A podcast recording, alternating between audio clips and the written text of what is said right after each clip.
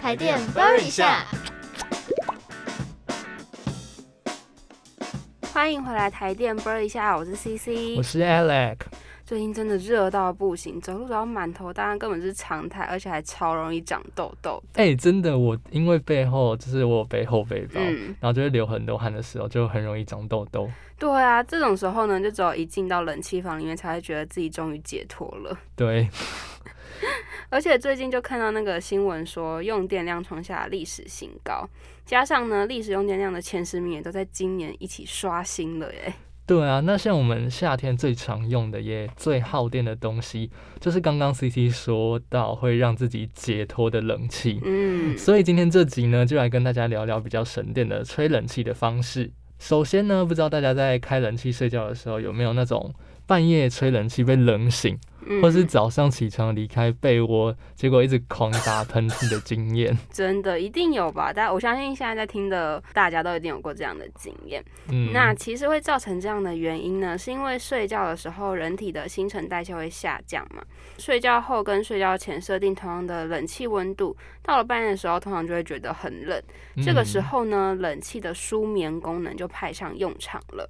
舒眠功能呢，就是会在设定之后，将温度逐渐往上调个一到两度，这样的话就不会被冷醒，也可以达到省电的效果了。嗯，那接下来要谈的呢，就是有些人家里客厅跟餐厅是连在一起的，在我们这样的空间下开冷气的时候呢，有时候我们人可能只待在一个空间里，嗯，例如像吃饱饭了，大家都聚在客厅，但是冷气还是会吹到没有人的地方，就会造成浪费。这个时候，我们就可以善用活动拉门或布帘。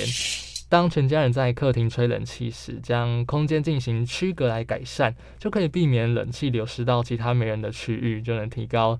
冷气的冷房效率达到省电又凉快的效果。对啊，那另外呢，也要提醒大家，像我跟 Alex，虽然家里没有餐厅，对，对，我们都直接在客厅吃饭，然后看电视，或者是做各式各样的事情。嗯嗯，如果大家也是跟我们一样，就是。如果都是只集中在客厅这个区域的话，就可以只开客厅的冷气就好，全家人一起吹，然后不用开到很多台的冷气。对，而且一定要记得确定房间的门跟窗户都有关好，不然很长时候冷气就会外泄，或者是热空气就会跑进来，也会造成浪费哦。还有就是，可能大家有时候吹冷气吹到已经开始变比较不凉了，才想到要清洗冷气的滤网，其实都已经有点太晚了。嗯，滤网上面早就卡了一堆灰尘，不止冷房效果差，空气也会不干净。嗯，然后像呃，可能有些人鼻子会过敏的，对啊，也会开始啾啾啾。那讲到这边的话，我其实就想到，我上礼拜在打今天的稿的时候呢，我才想到我家冷气的滤网已经快两个月没洗了，快两个月，两个月会不会太久？对，然后我就真的是马上立马停下我的手，然后把手边的工作都先搁着，然后把冷气的。滤网拆下来洗，哦，这样听起来真的超级无敌的糟糕哎。对，就是大家真的不要像 Alec 一样。那这边建议呢，就是大家两到三周的时候就要清洗一次滤网。那这个清洗的方式呢，就用清水或者是中性的清洁剂清洗就可以了。那我们也不要用刷子去刷，会很容易伤到滤网。那晾干的话呢，也是自然风干就好了，不要在阳光下曝晒，不然可能会让滤网脆化或者是变形。嗯。最后再提醒大家，我们前面集数有说过的，夏天呢，我们满头大汗回到家的时候。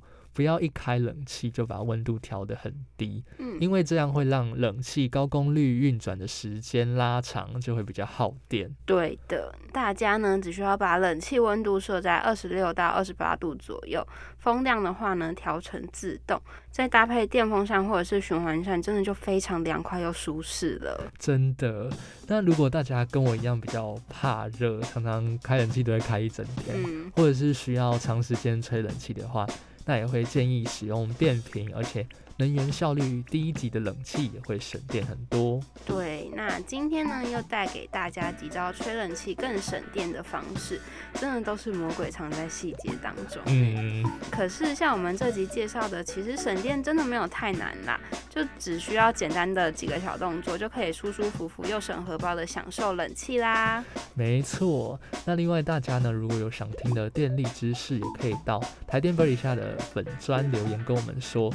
而且我们后面还有抽奖活动哦。是的，台电问一下，我是 Alex，我是 CC，下次见，拜拜，拜拜。